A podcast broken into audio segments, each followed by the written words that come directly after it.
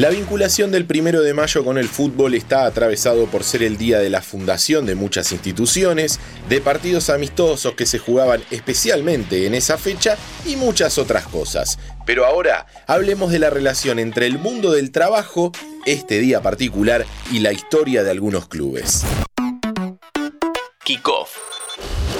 Hola, ¿cómo va? Sean bienvenidos y bienvenidas a un nuevo podcast de interés general. Cuando uno se pone a hacer algo que tiene que ver con un hecho histórico, no podemos quedarnos con un día en particular. O sí, pero siempre hay que poner las cosas dentro de un marco. Charlemos sobre la vinculación del primero de mayo con el fútbol. Para entender la historia de ese día, nos tenemos que ir hasta el año 1886, cuando se dio la revuelta de los trabajadores en la ciudad de Chicago, en Estados Unidos.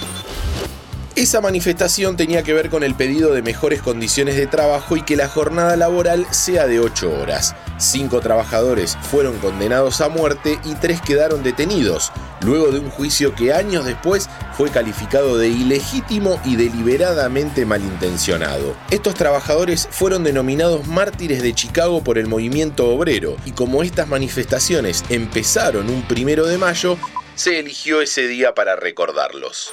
A principios del siglo XX, en el barrio de Villa Crespo, un grupo de jóvenes de ideas políticas vinculadas al socialismo fundaron un club al que llamaron Mártires de Chicago, en homenaje a aquellos trabajadores que les habían mostrado un camino. Mártires de Chicago fue el nombre que tenían varios de los futuros fundadores de Argentinos Juniors en un equipo de barrio en la zona de Villa Crespo y que se han juntado con eh, Sol de la Victoria, otro club barrial también de, de la zona de Villa Crespo, el 15 de agosto de 1904 se juntan ambos equipos y deciden fundar un club al que iban a llamar Asociación Atlética y Futbolística Argentinos Unidos de Villa Crespo, Tiempo después ya es conocido como Argentino Juniors, el bichito de la paternal. De esa fusión de Sol de la Victoria y Mártires de Chicago surge Argentinos Juniors.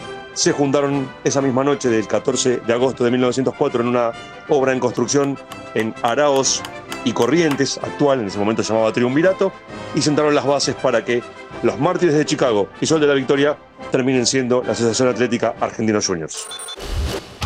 Quien nos contaba los pormenores de aquella fundación de Argentinos Juniors y su vinculación con el primero de mayo era Javier Roymiser, historiador del conjunto de la paternal y responsable del departamento de historia del club.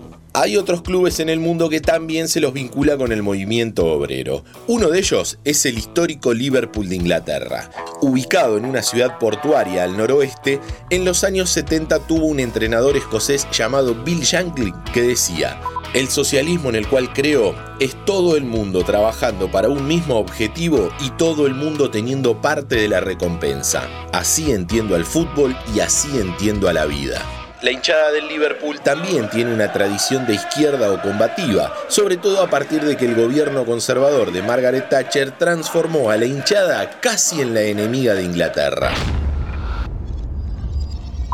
Antes de conocer otros ejemplos, te recuerdo que si te gustan nuestros podcasts, podés seguir el canal de Interés General para tenernos todos los días en tu Spotify. Búscanos como Interés General Podcast, apretás la campanita y listo.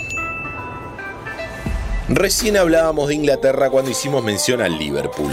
En plena pandemia, allá por abril de 2020, Netflix estrenó una serie llamada Un juego de caballeros, que retrata los orígenes del fútbol y cómo la clase obrera le robó el fútbol a los ricos, cómo pasó de los colegios británicos más prestigiosos a la clase trabajadora conquistando el deporte. En Argentina, además del mencionado Argentino Juniors, otro club que está vinculado con el primero de mayo es Chacarita.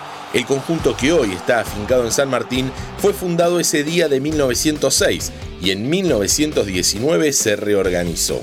La curiosidad, o no tanto, es que esa reorganización se llevó a cabo en un comité socialista ubicado en Avenida Dorrego, casi esquina Córdoba, mostrando otra vez la vinculación entre los trabajadores, la política y el deporte. Hay muchísimos más casos como estos que mencionamos acá, te invitamos a que vayas a nuestro Instagram y nos comentes el que te acuerdes. Mi nombre es Diego Celonca y los espero en el próximo episodio de Kickoff. Mantenete informado siguiendo nuestras redes sociales. Interés General Podcast en Instagram, Spotify, Twitter y YouTube.